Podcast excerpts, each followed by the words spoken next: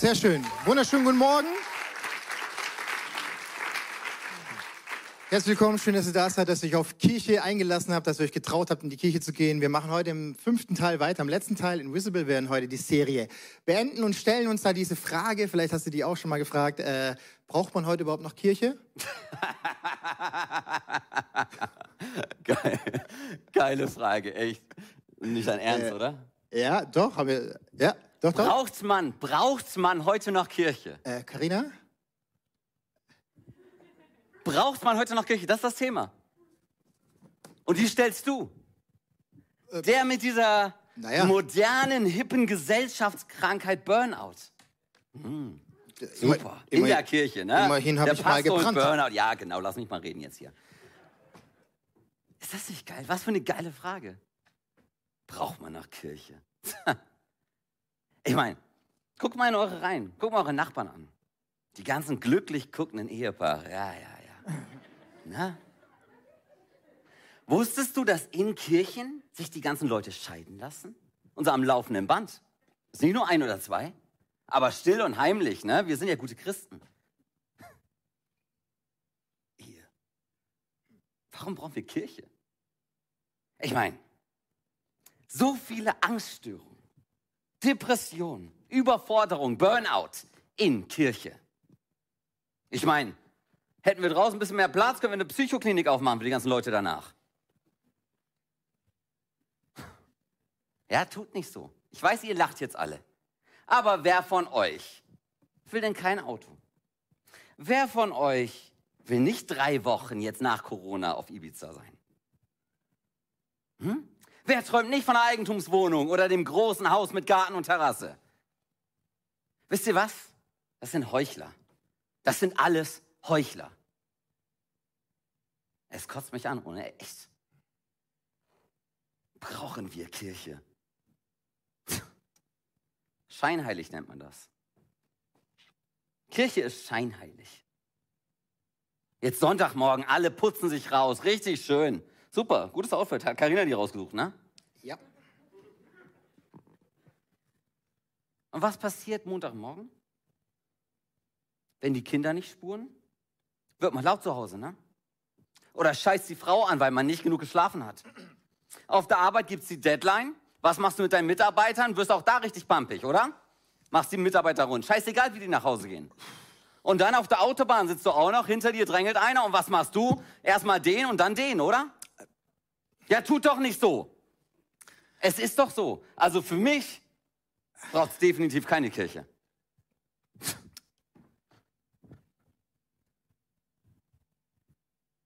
Vielen Dank für das konstruktive Feedback. Danke, dass du es im 1 zu 1 gemacht hast und äh, deine Empfindungen nach GFK, gewaltfreier Kommunikation, mir geäußert hast.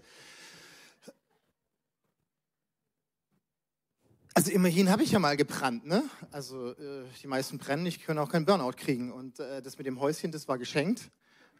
Ja, kann man sich auch schenken lassen. Und äh, dass die Leute sich scheiden lassen, äh, wird es ICF Mannheim schon länger geben, dann würden die das nicht tun, weil dann würden sie meine gute Lehre genießen.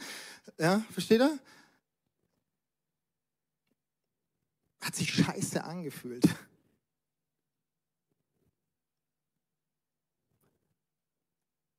Ja, ich habe 240 Quadratmeter, ja, ist viel, ne? Durch fünf Personen. Puh. Ganz ehrlich, da komme ich schon ins Zweifeln, ne, ob ich äh, vielleicht mich doch auch so mitschwemmen lassen habe von dem, was halt jeder tut und dann einfach noch nebenher so Christ sein möchte. Ein bisschen blöd ist, dass Sebastian jetzt seit ein paar Monaten bei uns in der Nachbarschaft lebt, deswegen kriegt er das tatsächlich mit, wenn die Annegret und ich ähm, vergessen, die Fenster zu schließen.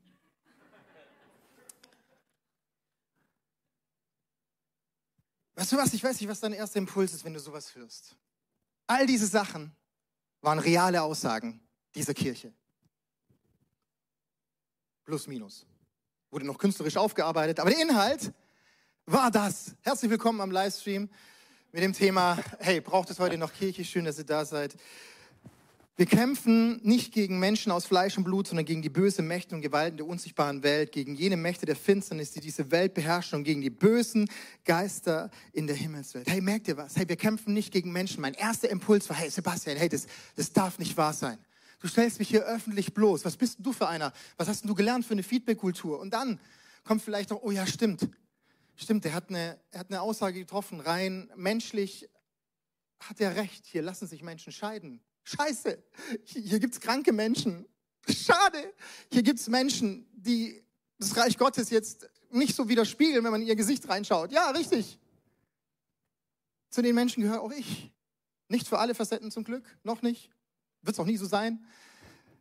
Hey, aber unser erster Impuls ist, dass wir gegen Menschen kämpfen. Wir denken, oh Sebastian, such dir eine andere Gemeinde, hier ist die Liste, wir haben eine Liste draußen, kannst eine andere Kirche suchen, du musst hier nicht sein. Ne, wir versuchen uns zu rechtfertigen, wir gehen in den Verteidigungsmodus, ja, aber, ja, aber und all diese Dinge. Hey, wir kämpfen nicht gegen Menschen aus Fleisch und Blut, sondern gegen die bösen Mächte und Gemalten. Merkt ihr was? Wenn es nicht der Mensch ist, gegen den wir kämpfen, gegen was kämpfen wir denn dann? Sebastians Worte, seine Waffe war gerade Worte. Wir kämpfen gegen die Worte, die andere an uns herantragen. Ausgesprochene und auch nicht ausgesprochene, weil wir uns auch in einer unsichtbaren Welt bewegen. Da haben wir uns die letzten fünf Wochen reingegangen. Und diese Worte, die werden geboren in Gedanken.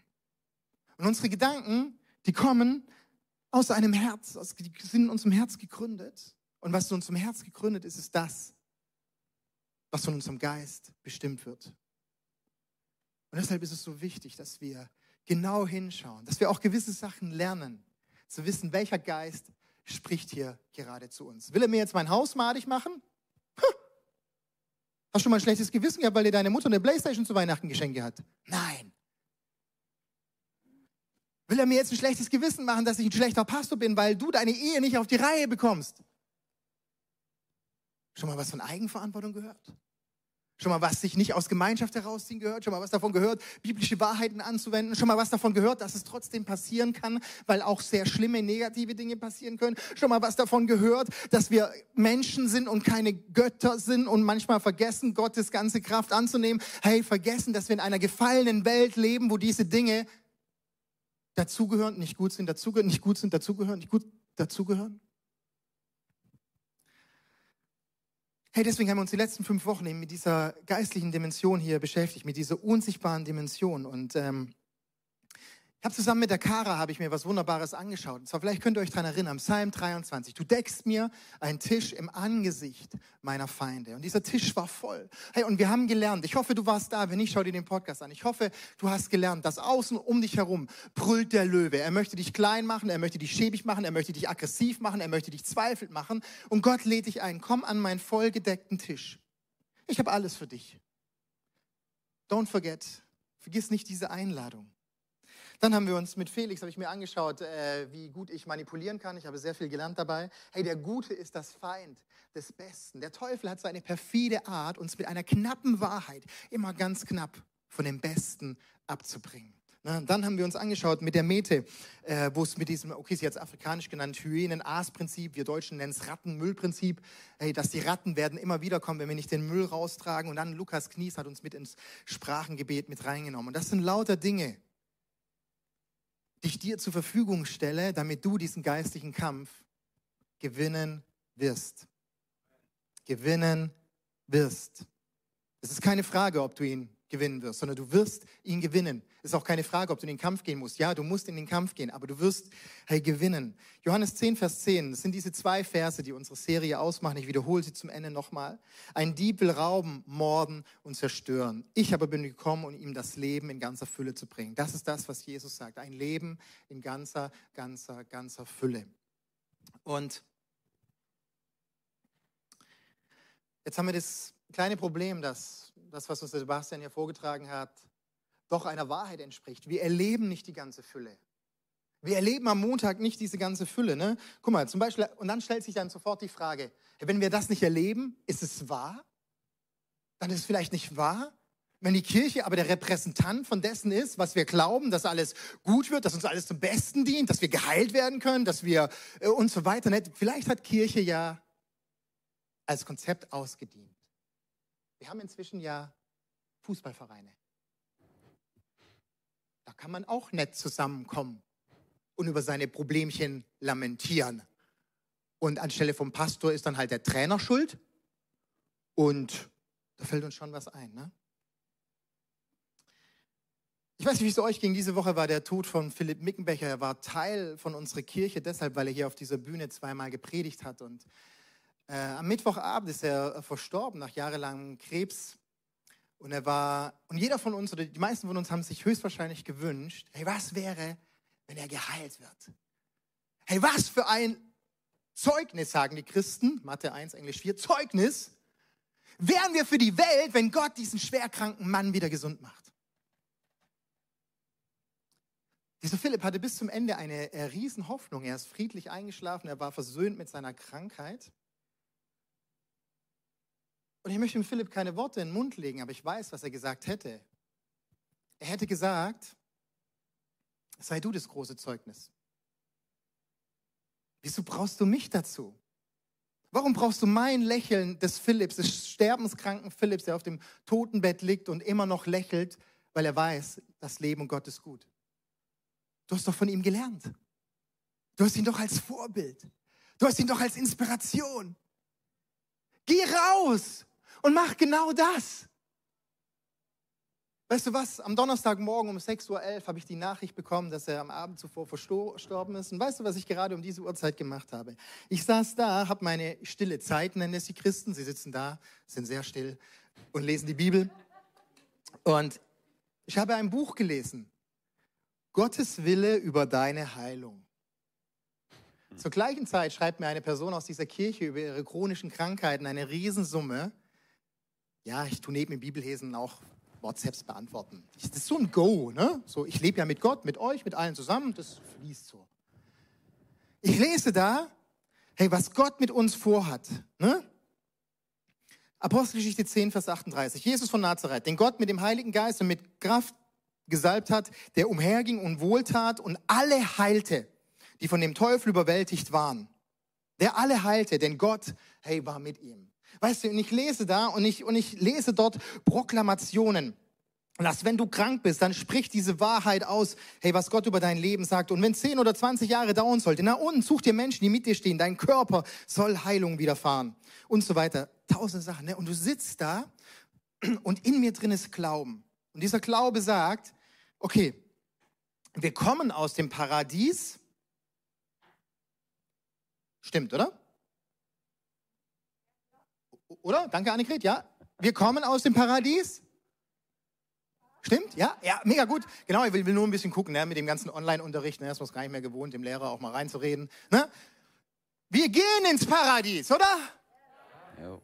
Oder? Sehr schön. Und jetzt sind wir irgendwo dazwischen. Und wenn Jesus behauptet, das am Anfang war das Ideal und dort, wo wir hingehen, ist wieder das Ideal, und er sagt, mit mir bricht das Reich Gottes unter euch an, kann es sein, dass wir hier ein Stück vom Paradies haben? Amen. Und dann kriegst du die Nachricht von einem Halbfreund, Bekannten, zumindest jemand, mit dem ich sehr mitgelitten habe, von diesem Philipp, der, der trotzdem gestorben ist. Von diesen kranken Personen aus unserer Kirche. Und jetzt ist die Frage, was glaubst du?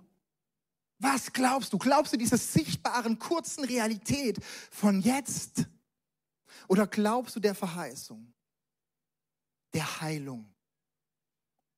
Dass dein Leben einen Wert hat, egal wo du gerade drin bist. Die Glaubenshelden in Hebräer, die wir alle lieben, dort steht, sie alle haben nicht gesehen, woran sie geglaubt haben. Und doch wissen wir, dass Mose das Volk Israel ins Land Kana angeführt hat. Wir wissen all die anderen Beispiele. Steht hier alles nicht drin, muss ich jetzt zu meinem Text zurück.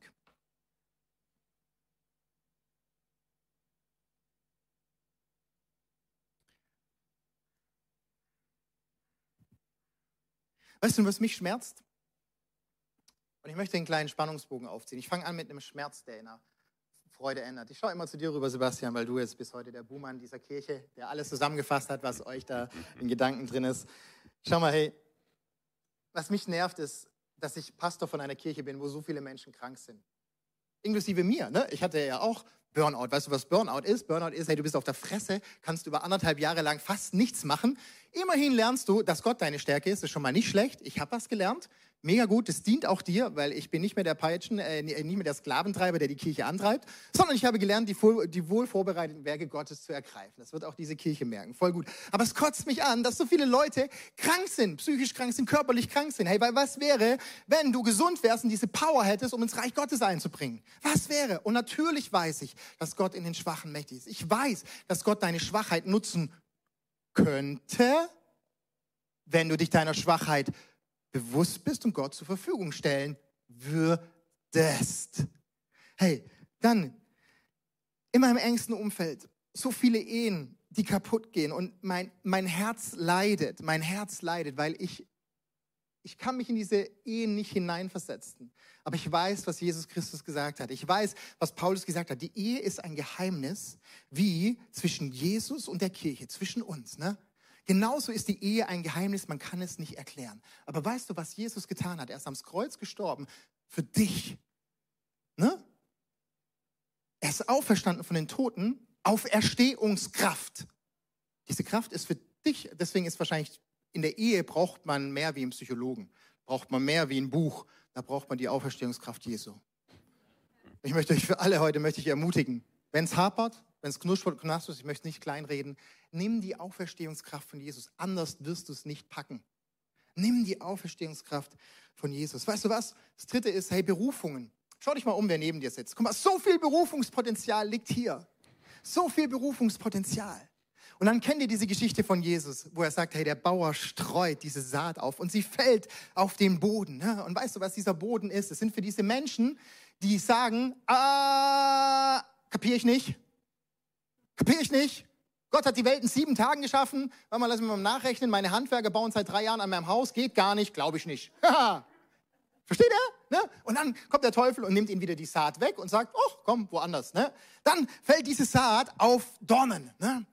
Und da gehen diese zarten Pflänzlein auf. Ne? Das sind Menschen, wo den Glauben sehr, sehr gerne annehmen und sagen, wow, das klingt ja super, mit Jesus habe ich die Superkraft, äh, all meine Sorgen sind weg, super gut, nehme ich an. Ne? Und dann kommen aber die Verlockungen des Alltags. 60 Prozent meiner frustrierenden Gespräche in dieser Kirche sind die Verlockungen des Alltags. Ich gönne dir deinen Job, ich gönne dir deine Karriere, ich gönne dir dein Netflix, ich gönne dir dein Social Media, ich gönne dir alles. Ab einem gewissen Grad fängt aber Sünde an. Ich benutze das Wort Sünde, weil Sünde heißt Zielverfehlung. Und das Maß definierst du zusammen mit deinem Heiligen Geist. Okay? Ganz wichtig. Ich glaube, dass in dieser Kirche so viel Potenzial sitzt, was wir herausgreifen können, wenn wir uns gegenseitig ermutigen. Fall nicht auf diese Sorgen des Alltags rein. Fall nicht auf diese Verlockungen, die Bibel sagt, die Verlockungen des Reichtums rein. Ne? Hey, aber jetzt, jetzt kommen wir zum Positiven. Was zeichnet dann also so ein Jesus-Nachfolger aus? Zum Beispiel wie den Felix, ne? Oder wie den Steppe oder wie die Kara oder die Jana. Hey, was zeichnet uns als Jesus-Nachfolger aus? Ich weiß, man darf es jetzt leider gar nicht mehr singen, aber sie ist nicht von dieser Welt. Die Liebe, die uns am Leben hält. Ja, kennt ihr noch? Xavier Naidu? Ne? Bloß weil ein Mensch mal ein bisschen seine Gedanken spinnen lässt, bedeutet es nicht, dass alles schlecht ist. Der Song ist mega gut, weil dieser Song singt davon, dass wir, diejenigen, wo Jesus lieben, nicht von dieser Welt sind. Du kannst es nachlesen, Johannes 17, Vers 15. Ich bitte dich nicht, also betet Jesus zu seinem Vater im Himmel, er sagt zu Gott, ich bitte dich Gott, hey, nimm sie nicht aus der Welt. Das ist doch das, was wir uns eigentlich wünschen, dass wir paradiesischen Zustand haben, dass wenn wir in der Krise sind, dass uns Jesus rausnimmt, dass wir in den Konflikt sind, dass uns Jesus rausnimmt. Aber schütze sie vor der Macht des Bösen.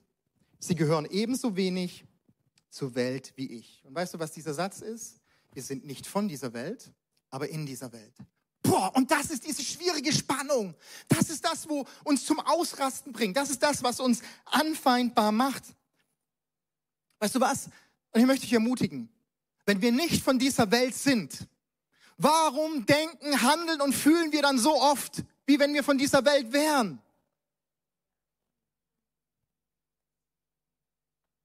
Ich glaube, es liegt daran, weil wir die Geschenke von Gott noch nicht so recht auspacken. Wir haben jetzt ganz viele Tools gehabt, wir haben die Waffenrüstung gehabt und heute möchte ich mit euch sprechen über die Geistesgaben.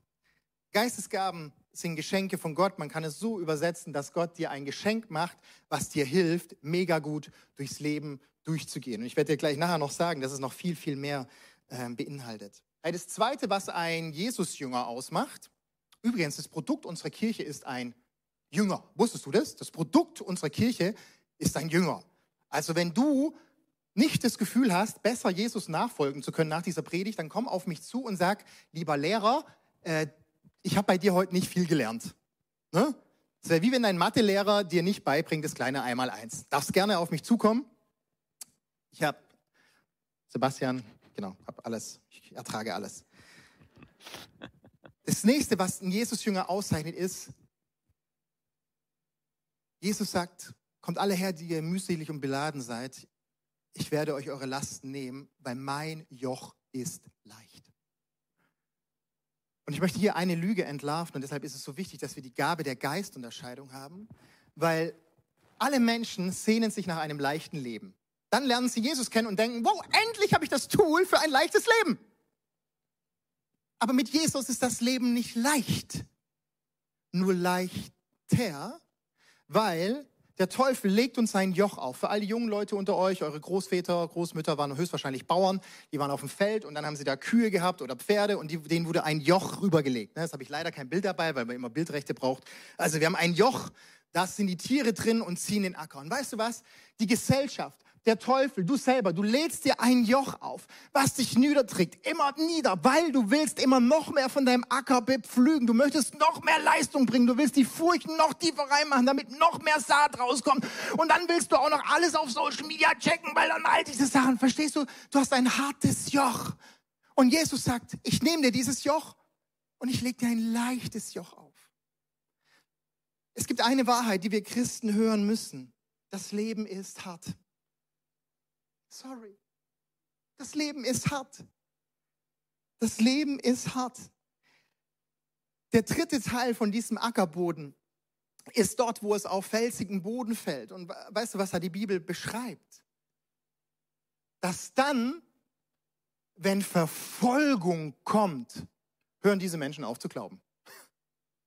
Die reden nicht, die Bibel redet nicht davon, wenn dein Pastor mal was Falsches sagt, wenn dir der Worship nicht mehr gefällt, wenn die Kirche nicht mehr so attraktiv ist, wenn jede Woche über den Zehnten geredet wird, sondern wenn Verfolgung kommt, fallen viele vom Glauben ab.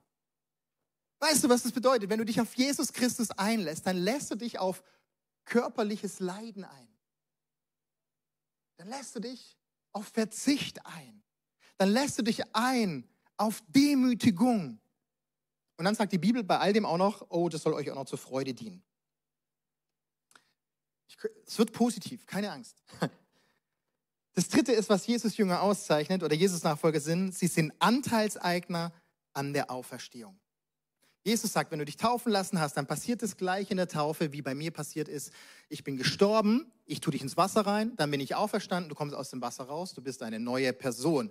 Und diese Person ist plötzlich Kind des lebendigen Vaters im Himmel und hat Anteil an seinem ganzen Erbe. Und weißt du, was ein Teil von diesem Erbe ist? Und das möchte ich mit dir kurz reingehen. Das sind die Gaben des Heiligen Geistes. In 1. Korinther, es gibt ganz viele Bibelstellen, 1. Korinther 8 bis 10 heißt es, dem einen schenkt er zur rechten Augenblick das richtige Wort, ein anderer kann durch denselben Geist Gedanken Gottes erkennen, wieder anderen schenkt Gott durch seinen Geist unerschütterliche Glaubenskraft, Kranke heilen, Wunder wirken, prophetisch zu reden und die Fähigkeit, es zu unterscheiden, reden in unbekannten Sprachen, das zu übersetzen.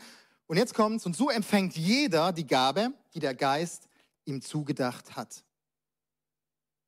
Bist du dir bewusst, dass du eine Gabe, mindestens eine Gabe davon hast? Jeder? Wenn du sie noch nicht ganz genau weißt, dann kannst du nachher jemand anders fragen, welche Gabe hast du, okay? So, und jetzt möchte ich ganz kurz zwei kleine Dinge entlarven. Ganz oft denken wir bei der Gabe, oh, ich kann Technik mixen. Ich kann Gitarre spielen. Ja, wunderschön, wunderschön. Das ist mega toll. Mach das auch genau weiter so. Ist auch eine Gabe. Ich möchte dich heute herausfordern, diese Kirche neu zu bewerten und neu mitzuformen. Wenn du dich nicht einbringst, hat irgendjemand anders keinen Zugang zur Erkenntnis, weil er die Gabe nicht hat.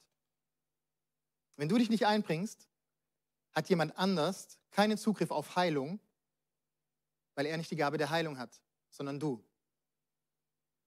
Wenn jemand hier in dieser Kirche eine falsche Entscheidung trifft, trifft er diese vielleicht, weil er keinen Ratgeber der Weisheit und der Geisterunterscheidung in dieser Kirche hatte. Versteht ihr? Wir brauchen uns. Wir brauchen uns. Dieser Text in 1. Korinther 12 im Vers 7 heißt, wie, wie auch immer sich der Heilige Geist bei jedem Einzelnen von euch zeigt. Seine Gaben sollen euch allen in der Gemeinde dienen. Versteht ihr? Versteht ihr? Wenn wir nicht an Kirche glauben, wenn wir nicht in Kirche leben, wenn wir Kirche als Verein deklarieren, als nice to have und nicht als Familie. Ich brauche meine Eltern wegen dem Erbe. Ich brauche meine Frau wegen meinem Glück. Ich brauche meine Kinder wegen Ausbau meiner Frustration und Liebesfähigkeit. Ich brauche die. Braucht man heute noch die Kirche? Ich möchte dir zwei Aufgaben der Kirche mitgeben. Die erste Aufgabe ist, die sichtbare Welt zu erkennen. In Johannes 17, Vers 21 heißt es, Sie alle sollen eins sein, genauso wie du, Vater, mit mir eins bist. Das letzte Gebet Jesu, er kennt wo er im Garten war, hat er das gebetet. So wie du in mir bist und ich in dir bin, sollen auch sie in uns fest miteinander verbunden sein. Dann wird die Welt glauben, dass du mich gesandt hast. Hey, dann wird die Welt glauben, dass du mich gesandt hast. Woran glauben deine Unikollegen, deine Arbeitskollegen, deine Eltern, woran werden sie feststellen, dass Jesus Christus der Retter ist? Wenn du gute Entscheidungen triffst, weil du jemand aus der Gemeinde hattest, der die Gabe der Weisheit hatte, der die Gabe der Prophetie hatte, der die Gabe der Geistunterscheidung hatte. Woran wird die Welt erkennen? An unserer Liebe, dass wenn du äh, im, im Schmerzensweg bist, im Leidensweg bist, dass du eine Small Group hast, ein Team, wo an deinem Sterbebett, an deinem Krankenbett mit dir gemeinsam durchleidet. Weißt du, woran es die Welt sehen wird? Wenn du einen Sieg feierst, hast du 200 Menschen, die dir eine WhatsApp schreiben. Wow, wow, wow, wow, wow. Das ist Kirche.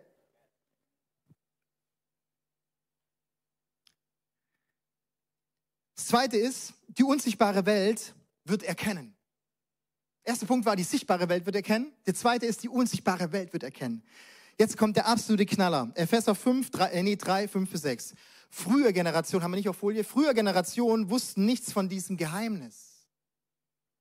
Ihr habt ein Geheimnis. Jetzt aber ist es seinen berufenen Aposteln und Propheten durch seinen Geist offenbart worden. Dieses Geheimnis besteht nämlich darin, dass die nichtjüdischen Völker durch Christus zusammen mit den Juden Anteil bekommen an dem Erbe. Auch ganz wichtig, ich habe diese Woche eine Broschüre über Antisemitismus gelesen, wie viel Platz und Raum der in Deutschland hat, hier in diesen Räumen auf gar keinen Fall. Ich glaube daran, dass wir der eingepfropfte Zweig sind, dass die Juden nach wie vor das auserwählte Volk sind und wir sind laut Römer 9 bis 11 die eingepfropften nicht-jüdischen Völker, die Anteil am Erbe bekommen. Ne? Kannst du dir so vorstellen, du bist adoptiert von einem äh, Bill Gates, abonniert dich, äh, ähm, adop, adoptiert dich Bill Gates, also, also, genau, nimmt dich als Kind an. Sie, ge, sie gehören zum Leib von Jesus Christus, zu seiner Gemeinde und auch für sie gelten die Zusagen, die Gott seinem auserwählten Volk gab. Deshalb liest das Alte Testament. Viele Christen denken, oh, oh, oh das, das kapiere ich nicht. Ich habe Abitur, das kapiere ich nicht. Ne? Ich kann lesen, das kapiere ich nicht. Ja klar kapierst du es nicht. Lies es. Und der Heilige Geist wird es dir erklären. Denn dann geht es weiter in Offenbar, äh, Epheser 3, 10 bis 12. Jetzt sollen alle Mächte und Gewalten der himmlischen Welt an der Gemeinde die unerschöpfliche Weisheit Gottes erkennen. Alle sollen nun wissen, dass Gott seinen ewigen Plan durch unseren Herrn Jesus Christus verwirklicht hat. Jetzt können wir zu jeder Zeit furchtlos und voller Zuversicht zu Gott kommen, weil wir an ihn glauben. Hey, dein sichtbares Leben hat Auswirkungen auf die unsichtbare Welt. Mit dem, wie wir miteinander umgehen, mit dem, wie wir diese Geistesgaben in Anspruch nehmen, zeigen wir der unsichtbaren Welt, wer Herr im Haus ist. Das ist Jesus Christus, der dein Haus, der dein Zimmer gerade einrichtet. Und wenn es jetzt so metaphorisch ist, dann äh, schreib uns an, ich zeige dir äh, andere Predigten, wo ich diese Punkte ähm, erkläre. Ja, die Band kann auf die Bühne kommen, weil ich möchte schließen mit drei etwas zusammenhangslosen Aussagen. Ich möchte dir heute sagen, dass du es einfach mal gehört hast. Gott glaubt an deine Ehe. Gott glaubt an deine Ehe. Weißt du warum? Weil er war der Meinung, wenn ihr euch gefunden habt, dann seid ihr zu einem Leib geworden. Und dieser eine Leib, wie kann der getrennt werden? Indem man ihn durchschneidet. Wenn man den Leib durchschneidet, lebt er dann noch? Nein. Dieser eine Leib bleibt bestehen, bis der Tod euch scheidet. Und ich möchte niemand zu nahe treten, der durch eine Scheidung durch ist. Komm gerne auf mich zu, wir können drüber reden. Ich möchte niemanden verurteilen. Auf gar keinen Fall. Wir haben einen gnädigen Gott, wir haben einen Gott des Neuanfangs, wir haben einen liebenden Gott, wir haben auch einen wiederherstellenden Gott. Das ist nicht der Punkt. Darüber rede ich heute nicht. Bitte fühl dich nicht angegangen oder betroffen, sondern ich möchte diejenigen ermutigen heute, die in einer Ehe drinstecken. Und ich möchte dir sagen, diese Geistesgaben sind genau für dich. Diese Geistesgaben, die Geist der Erkenntnis. Du brauchst den Geist der Erkenntnis, dass dein Ehepartner ist Tochter Gottes. Stell dir vor, dein Schwiegervater kommt zu Besuch. Verstehst du das Bild? Dein Schwiegervater ist Gott. Jetzt hat es Klick gemacht beim Felix. Ach so, hat er gesagt. Deine zukünftige Frau Lara ist Tochter Gottes. Wer ist ihr Vater? Gott im Himmel. Wenn du sie schlecht behandelst, kommt dein Schwiegervater. Mit der Salami und der Wurst, mit dem Schneidemesser wird er dir zeigen. Geh mit meiner Tochter gut um. Dann brauchst du die Gabe der Geistunterscheidung. Es ist dein Partner, gegen den du kämpfst. Sind es die anderen Frauen, die dich triggern oder wie auch immer? Oder ist es der Frust aus deinem Leben, der jetzt irgendwie rauskommt? Hey, dann brauchst du die Gabe der Geistunterscheidung. Und vielleicht hast du die nicht. Dann such jemanden, der sie hat. Dafür ist Kirche da. Kirche heißt Ecclesia, die Versammlung, die Herausgerufenen, in einem kleinen Ort gab es die Ecclesia, die hat sich immer am Stadttor getroffen. Dort saßen die alten weißen Männer, die nur noch Tee trinken konnten. Und immer wenn jemand eine Frage hatte, egal, eine Rechtsfrage, eine Liebesfrage, eine Ho Hochzeitsschließung, einen Grundstückserwerb, sind die alle zur Ecclesia gegangen und haben dort alles abgeschlossen. Du bist diese Ecclesia, du bist diese Versammlung der Weißen.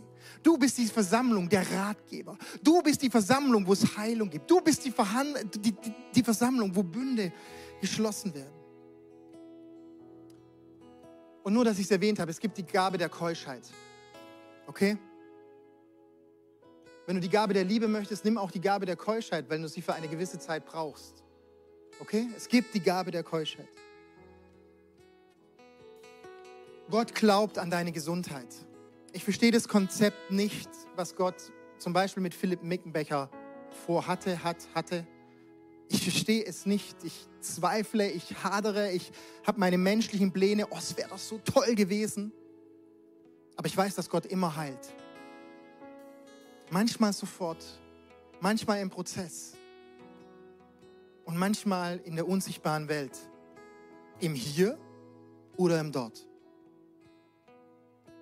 Und was mir hilft, in dem Frieden zu finden, ist nicht nur menschlich zu denken und zu fühlen, sondern diese geistliche Ebene hineinzutreten. Ganz ehrlich, dein Haus wird dich nicht glücklich machen, dein schnelleres Auto auch nicht.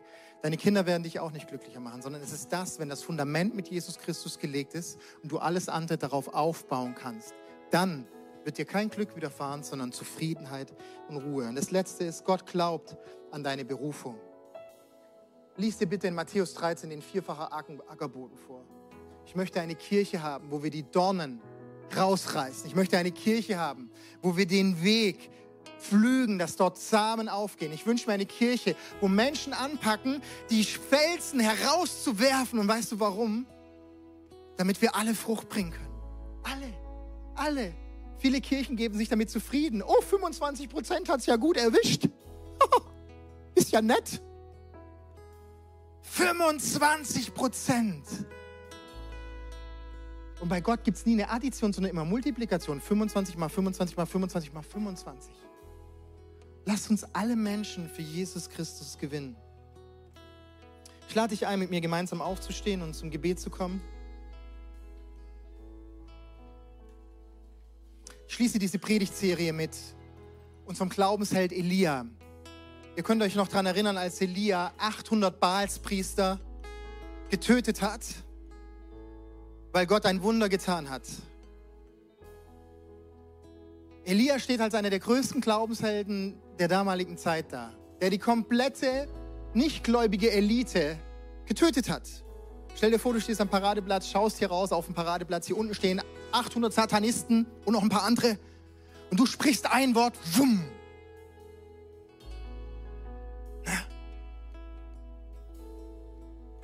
Und ganz Mannheim. Hört im Radio, Jahwe ist der wahre Gott. Und du hast es ausgesprochen. Und ganz Mannheim geht auf die Knie, bekennt, oh Jesus Christus, du bist der wahre Gott. Fünf Minuten später, als du zu der Tür raus bist, bekommst du eine SMS von Isabel, die sagt, ich werde dich umbringen. In dir drin, der größte Sieg deines Lebens. In dir drin fängt es plötzlich an. Du denkst, oh nein, diese Isabel, diese Frau will mich töten. Und du fliehst in die Wüste an einen Ort und sagst, Gott, bring mich bitte um. Du kannst es nachlesen, 1. Könige 16 bis 19.